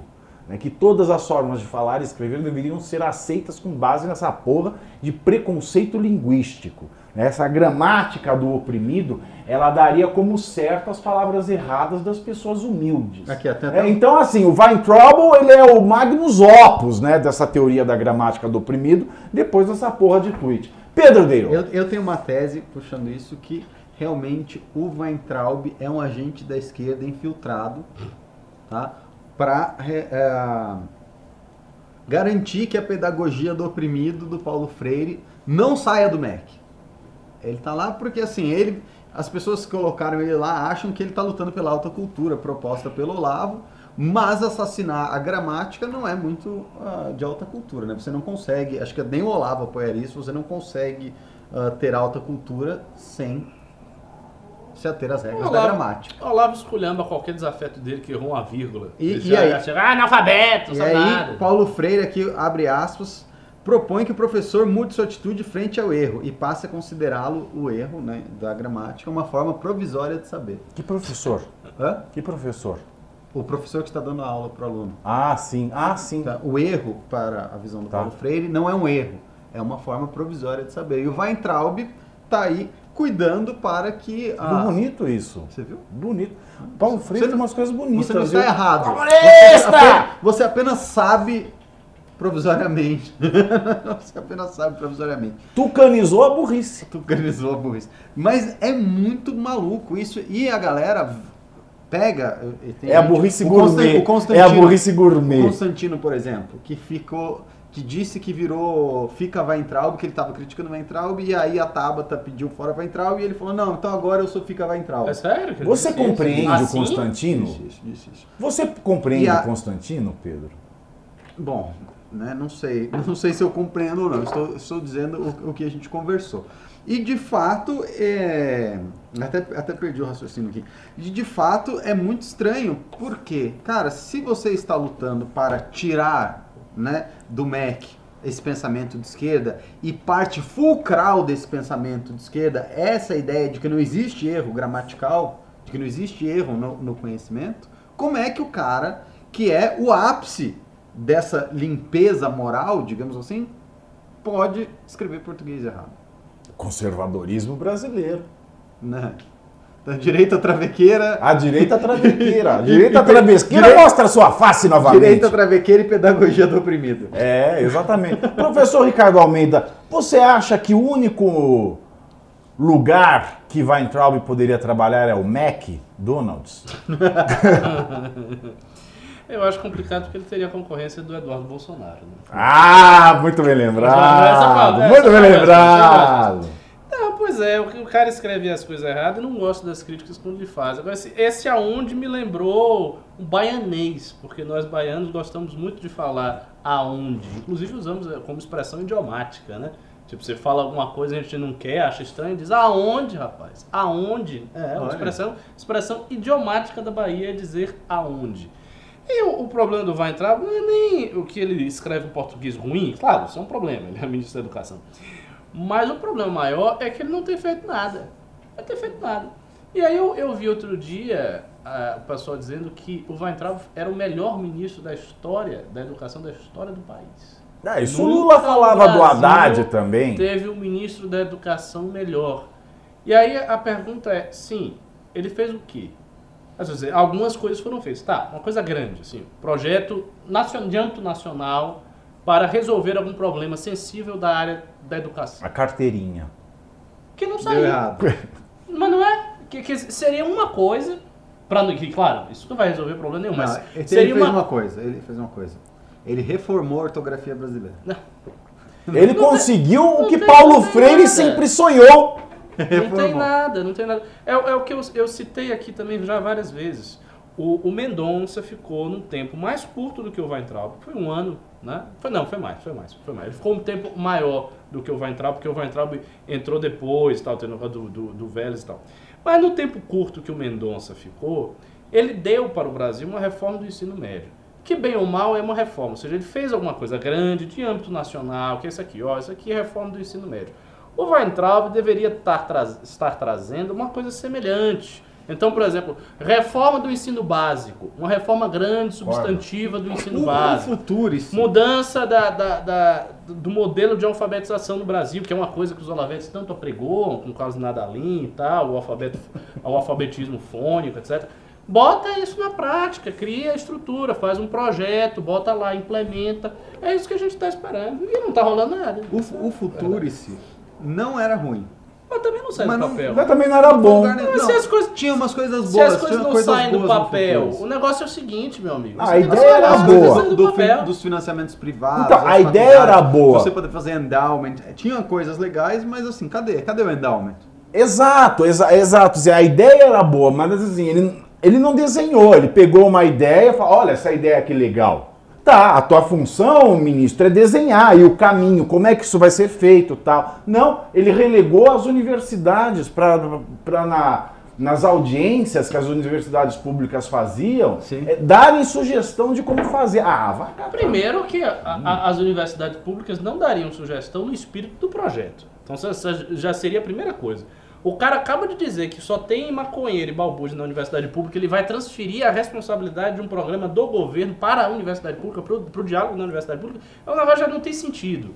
Então, neste caso, sim, deveria ser meio top-down. Ele poderia até ouvir as demandas do público docente, discente das universidades e tal, pegar isso aí, transformar, fazer o projeto e colocar para ser implementado.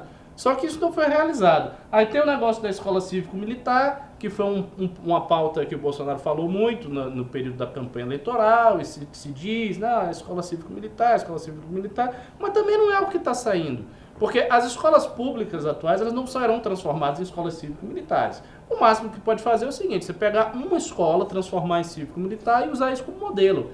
Mas assim, uma coisa que tem um impacto sensível, grande, no âmbito educacional não está saindo. É bem verdade, é bem verdade que é preciso fazer aí uma ressalva, e a gente não vai dizer que a educação do Brasil estava mil maravilhas antes do Weintraub. A educação brasileira é- tem anos e anos e anos de penúria, anos e anos e anos de problema. Então, assim, essas figuras do campo da pedagogia, que ficam aí em- emproadas, como se fossem as pessoas que tivessem resolvido. Não, elas não resolveram nada, porque a educação do Brasil estava uma bosta. Ora, então, porra. Mas não é, mas isso é verdade. Falou Então, em anos, falou em você- alta cultura. Então porra. você não pode dizer que o Weintraub tem culpa da educação estar ruim. O que se pode dizer é que não está saindo nenhum projeto de envergadura nacional da parte do Ministério da Educação. Não está saindo, isso é um fato, não está saindo e acabou. E quem não gostar de sair, chegue, por favor, me mostre aqui, ó, tem aqui um projeto que está saindo, que está sendo implementado, é esse, desse jeito, o prazo é X, né? Não tá. Mas ele entregou ônibus, você não viu ele falando que ele entregou os ônibus lá hoje? Não, isso é uma coisa boa. Ele falou, ironizando e tal. Isso é uma coisa boa. Tem, tem coisa, não é que ele não faz absolutamente nada. Que eu acho que é até impossível o Ministério não fazer nada, tá parado. Tem algumas coisas. Então sai, sei lá, uma reforma no colégio, um negócio. Mas são coisas pontuais. Passa um reboco em algum lugar, né? O, o ITA mesmo. Passa um reboco pô, na cara da mulher do Macron. Mas São coisas muito pontuais. Manda passar cal na parede que- de algum lugar. É, pois é. Temos pimbas, Fredinho? Temos, temos Pimbali. pimbas. Ah, Anderley Pastrelho doou 10 reais. Ele falou o seguinte: A gramática é formal para que pessoas da mesma língua possam se entender. Você pode usar maneirismos regionais para falar, mas para um contrato é preto no branco e as re- regras evitam dubiedade. É, agora sim, a, a linguagem não. É, mas a linguagem não formal e até equivocada, sob o ponto de vista da norma culta, também é inteligível. Né? Se eu disser, ó, é, é nós aqui do MBL vai fazer um negócio que é o seguinte, a gente. é- é- a gente foi até difícil falar errado jeito. A, a gente vamos botar o Bolsonaro no pau. vamos fazer manifestações, manifestação contra Bolsonaros. Dá para entender, dá para entender. Então, a Já norma pode ser cacique de partido político, hein? Já. Já pode é, cuidar da educação do, Do jeito país. que tá, Ah. né? O Ricardo para ministro da Educação. É isso aí? Tem mais, Fred? Não, por Não enquanto, mais? por enquanto não. Que coisa louca. Maia dita ritmo e já De inicia. festa. É, e já inicia 2020 com Ritmo. ritmo de festa, velho. Não, ele começa 2020 com parlamentarismo branco fortalecido na Câmara. O presidente Rodrigo Maia iniciou, o presidente da Câmara, Rodrigo Maia, iniciou o segundo ano legislativo sem dar trégua ao governo Jair Bolsonaro, demonstrando que a toada de 2020 deve ser o fortalecimento do parlamentarismo branco que marcou o ano passado. Em apenas duas semanas, o deputado mostrou que manterá o protagonismo sobre a pauta econômica, capitaneando as discussões sobre as reformas tributária e administrativa. O presidente da Câmara também reafirmou a importância do orçamento impositivo, mudança constitucional aprovada em 2019, que engessou o poder executivo sobre os gastos do governo. No Planalto, a avaliação é a de que Bolsonaro ensaiou uma aproximação com Maia. Um desses acenos foi a decisão de colocar Rogério Marinho, ex-secretário especial da Previdência e Trabalho, à frente do Ministério do Desenvolvimento Regional. Mas a movimentação pode ter perdido força com a nomeação de mais um militar sem traquejo político para um posto de articulação no Planalto, como é a Casa Civil. Nós falamos aqui. Para eles, a sinalização, para eles, o legislativo, a sinalização que o governo passa é que nenhum político presta. Em resposta, eles cogitaram bloquear as propostas do Planalto para lembrar que o executivo precisa do legislativo para governar. Além disso, a pauta econômica, a que mais avançou no ano passado e que tem dois pilares importantes a serem votados neste ano, as reformas tributária e administrativa, deve ficar prejudicada em razão das declarações controversas do ministro Paulo Guedes na última semana. Todo mundo sabe, parasita e empregadas na Disney. O presidente da Câmara vem demonstrando irritação com a imobilidade do governo em relação às duas reformas. Abre aspas. Não tenho culpa se o governo ainda não mandou a reforma administrativa, disse Maia em 30 de janeiro. Nesta na quarta-feira, nesta quarta-feira é ótimo, né? Quarta-feira passada ele voltou a ironizar o executivo. Quando o repórter perguntou sobre o prometido envio pelo governo das regras do funcionalismo público, Maia respondeu: disse que ia, né? Estamos aguardando. Tá aí, professor Ricardo Almeida, já falou hoje da volta do protagonismo do legislativo nesse ano de 2020. O que está se configurando é o seguinte: o legislativo vai tocar o Brasil sozinho e o Bolsonaro vai assistir. Mas Como é que ele. e os méritos? E os Não, louros? vamos- fazer um exercício de especulação. Como, se Bolsonaro quiser sair dessa situação, o que, que ele precisaria fazer para sair dessa situação? Bom, ah, eu acho que não há muito que ele pode fazer, porque, baseado no ano passado, o Bolsonaro foi um dos presidentes da República que mais deu emenda para não ter resultado. Ou seja, via da emenda, cortou. Ele já está fazendo, para não apanhar, ele já tem que dar emenda. Ele já tem que abrir a perna e abrir o copo. seja, emenda, emenda não vai resolver. Sim. O que mais? que Justamente ele que não queria um filho homossexual, tá Poderia, a poderia lotear cargo? Mas já tá, mais ou menos. Sim, mas pode tirar. Tem um monte de militar que ele poderia tirar, tem um monte de gente. Poderia começar a tirar militar e socar gente do MDB, socar gente do A PL. popularidade dele cai. Sim. Porque as pessoas não querem que ele faça loteamento de carro, porque ele prometeu que não ia fazer loteamento de carro. Então, também não é uma opção fácil. Sim. Segunda opção caiu. Segunda tática caiu. Terceira. Jogar a população contra o Congresso. Já tentou fazer na época das manifestações que o MBL denunciou. Não Sim. deu certo. Hoje a mobilidade dele é menor. Já saíram aí estatísticas de que ele mobiliza as redes sociais menos do que no passado. Então, terceira tática caiu. O que ele não pode fazer? Ele não pode fazer nada. Pode saudar a mandioca. Não, Mas quem, é- quem é que vai eu levar os louros?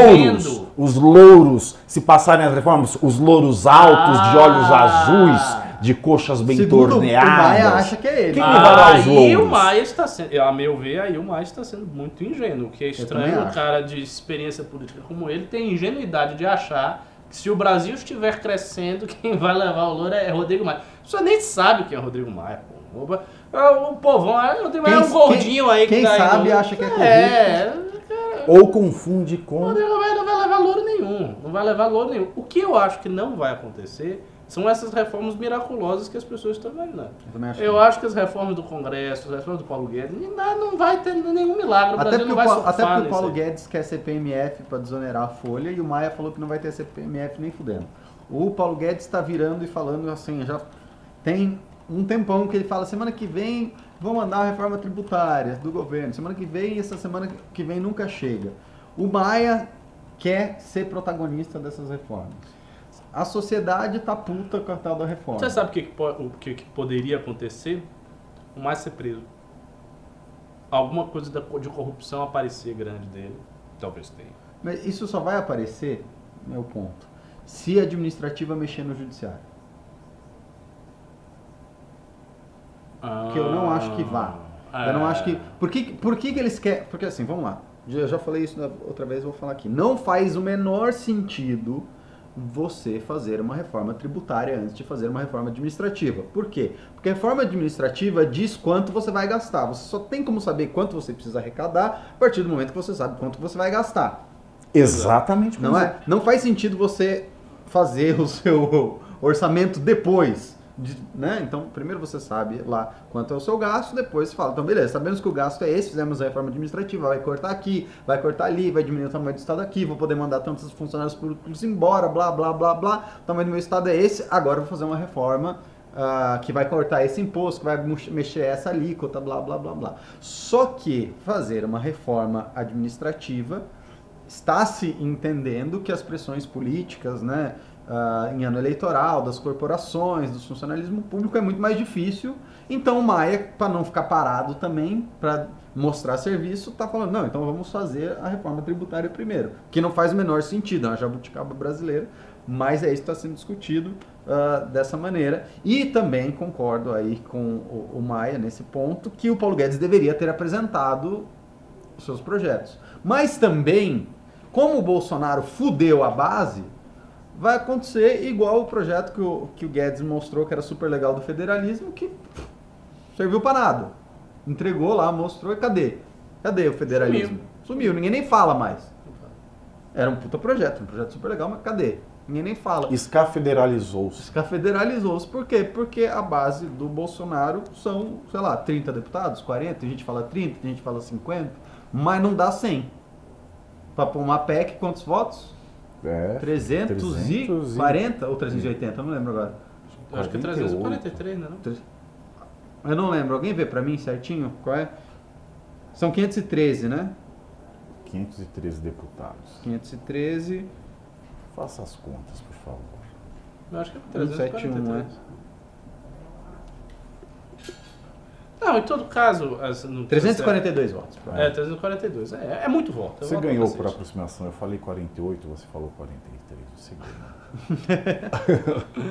É, pois é, pois é. Vai tirar 8. Ou É, seja, não- é, ele, não ele, tem, ele tem mais ou menos 10% disso. É, é, É, pois é. E agora, é, essa questão de levar os louros, né? Quem é que vai levar os loiros? Tem um.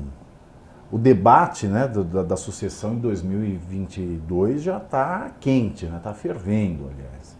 E falando em quem leva os loiros, já ontem, não é, a, a, a revista Época, se não me engano, ou alguma da, da editora Globo, já lançou aí como novo nome do Centro Democrático o loiro maravilhoso do Eduardo Leite, governador do Rio Grande do Sul. Eu não acho que ele tem essa. e- Existe esse frisson de certas áreas do tabatismo cultural sobre ele, mas só lá. Porque assim, a população brasileira nunca nem ouviu falar dele. é, não conhece. Eu Nem- já mas nem ouvi. ouviu, nem ouviu Ele é um falar. homem que se passasse aqui e falasse venha, eu largava tudo e ia. Ah, mas, mas a Globo consegue projetar alguém. Se a Globo A quiser... Globo não pro- derrubou o Temer. A Globo tá queimada. É, É, a Mas Globo, pro- a Globo é, mas- agiu muito é, mal. é, mas- mas Papai pro- Drácula. Mas projetar Não a merecia. fama nacional de um cara é mais fácil do que derrubar um presidente em exercício, porque ele tem caneta. Mas o, o Temer tinha 3% de popularidade. Ah, E ali, tipo assim, a Globo. Cara, se a Globo realmente ah, fosse tudo isso, o Luciano Huck tava sem dificuldades e não é o que a gente tá vendo. É. Mais do que o Luciano Huck apareceu na Globo, Loucura, loucura, loucura. né? Então imagina se a Globo quisesse, assim. Mesmo se a Globo quisesse, cara, a vi- a vida do Luciano Huck, que aparece É todo Globo. domingo na Globo durante muito tempo, não tá tão fácil. Imagina do Eduardo Leite. Imagina a minha, então, com esse monte de Não boleto. tá fácil. Não tá fácil Não tá para fácil. ninguém. Como diria Kátia Cega, não está sendo fácil. Não está sendo fácil. Não está sendo fácil. não está sendo fácil viver assim. Kátia Cega. o nome artístico dela era Katia Cega? Temos mais um sim. Não, claro que não, era só Kátia. Era só Kátia. Era só Kátia. Mas que todo mundo fala, Kátia Cega, né? Sim. Ó, o Anderley Pastrelho doou mais 10 reais. Jair Bolsonaro precisa se reaproximar de pessoas que lutaram pelo impeachment da Dilma. Deve abrir um canal com a Janaína, por exemplo. Foram essas pessoas que peitaram o Congresso e deram resultados. Ah, todo Ele mundo aqui achou, isso. todo Ele mundo aqui achou isso. que ele fosse ser racional, né, ao Ele não vai fazer ser isso. Sagrado vencedor da, da, da corrida presidencial. Ele Não não, se vai, não vai fazer isso, não, não tá dando nenhum indício que vai fazer. O pior é o seguinte, se ele tiver tão mal, tão mal, tão mal, que ele faça e as pessoas não se aproximem. Se, se- se ele chegar ao ponto de estar tão enfraquecido, que aí ele faz esse, esse- esse gesto e aí todo mundo chega e fecha a porta. A hora que ele precisar vai ser tarde demais. Mas né? não é? Que acredite, não, não subestime o ressentimento de pessoas atacadas. Boa. O último Pimbinha Leandro Kohler doou 2 reais. O certo é loiro ou louro? Os Pergunte ao Weintraub. Exato. Para os homens loiros, Quem quer levar os loiros pra casa é o Pavinato. sou eu. Mais algum, Fredinho? Não, mais nada. Ninguém pimbou 100 reais, ninguém levou os- as nossas prendas. Né? As prendas precisam ser alteradas, né? ninguém, não, ni- ni- ninguém aguenta mais falar leva a camiseta ou leva o livro. Gente vai vestir você, eh, vestir você de prenda e o cara te leva pra casa. Isso. Você vem com aquela isso. trancinha assim. Não, na só vou se for parecido com o Eduardo Leite. Aí eu considerarei ir. E é isso então, meus queridos. Obrigado, Pedro. Sua mensagem de paz, esperança e fé à nação brasileira que nos assiste. Eu vou seguindo pro Twitch agora. Eh, quem quiser me acompanhar lá, eu, eu vou estar lá. Muito bem, professor Ricardo Almeida. Olá, salam aleikum, obrigado pela audiência. Não, fala tudo, fala tudo em árabe. Fala tudo aí. Eu não falo, Ó, ah. tivemos mais um, tivemos mais um pimba aí. né? Olha, mais um chimbinha. Mas o Malê do Brasil que fez os pimbas, ele fala. Ele. André Lemes doou 5 reais. 1. Um, turbante é da cultura indiana. 2. Vocês acreditam nos prints da conversa que a jornalista do UOL apresentou?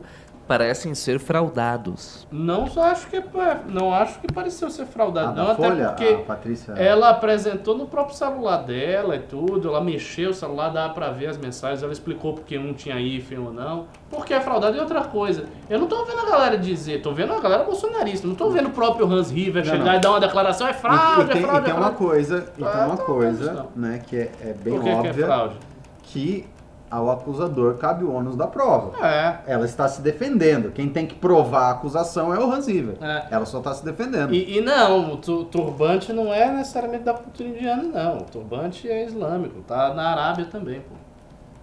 Ah lá, mexeu no turbante. Não, mas é verdade. É verdade. Mentira, foram os Sikhs que inventaram. Não, pô, os Sikhs apareceram outro dia. Sikh é o quê? 1800 e bolinha? Não, Mil- 1700. 1500. 1500? O Guru Nanak, eu acho que 1500, pô. Caramba, eu achava É que era mais sério? recente. Ah, é E Varanasi é considerada a cidade mais antiga do mundo, ainda Mas em Vara- funcionamento. Varanasi é a cidade mais sagrada do mundo, junto com Jerusalém. E é, Jerusalém e, é, nada. e é incrível Varanasi porque ela é considerada a cidade mais antiga, né? E ela continua do mesmo jeito. É, com aqueles gatos todos. É, é uma- é uma cidade fantástica. Kashi, cidade da luz. Aliás, já foi para Varanasi? Não? Varanasi eu é conheço quem já foi. Eu sou, eu sou, fui- eu sou um Varanasi. caipira. Eu, não Eu fui pra pra Guaianazes. Fui a Varanasi. Não, fui, eu eu fui, vou- fui a Varanasi. Eu vou pra Bahia, pô. Fui, Varanasi, quem me dera. fui a Varanasi com, com um ex-namorado meu. né? um fotógrafo e documentarista badalado da Inglaterra. Foi muito interessante, né? porque assim, primeiro a gente foi pedir o quarto, né? a moça já ficou muito estranhada, né? porque dois rapazes ficariam no mesmo quarto. Uma cama de Mas, casal. assim, é uma experiência, uma experiência muito grande, Varanasi, né? aquela questão do- de- da morte à beira do rio Ganges, aquilo é muito lindo. É muito lindo. Mais algum pinga, Fred? Não. Nem por Deus? Então, boa noite, meus queridos. Amanhã estaremos aqui, neste mesmo canal, neste mesmo horário, trazendo para você muita informação e análise dos fatos, com uma pitada de bom humor, porque sem bom humor a gente vira fanático ou petista ou bolsonarista. E também amanhã nós esperamos você e o seu Pimba. Boa noite Boa noite. e bom descanso, nação brasileira.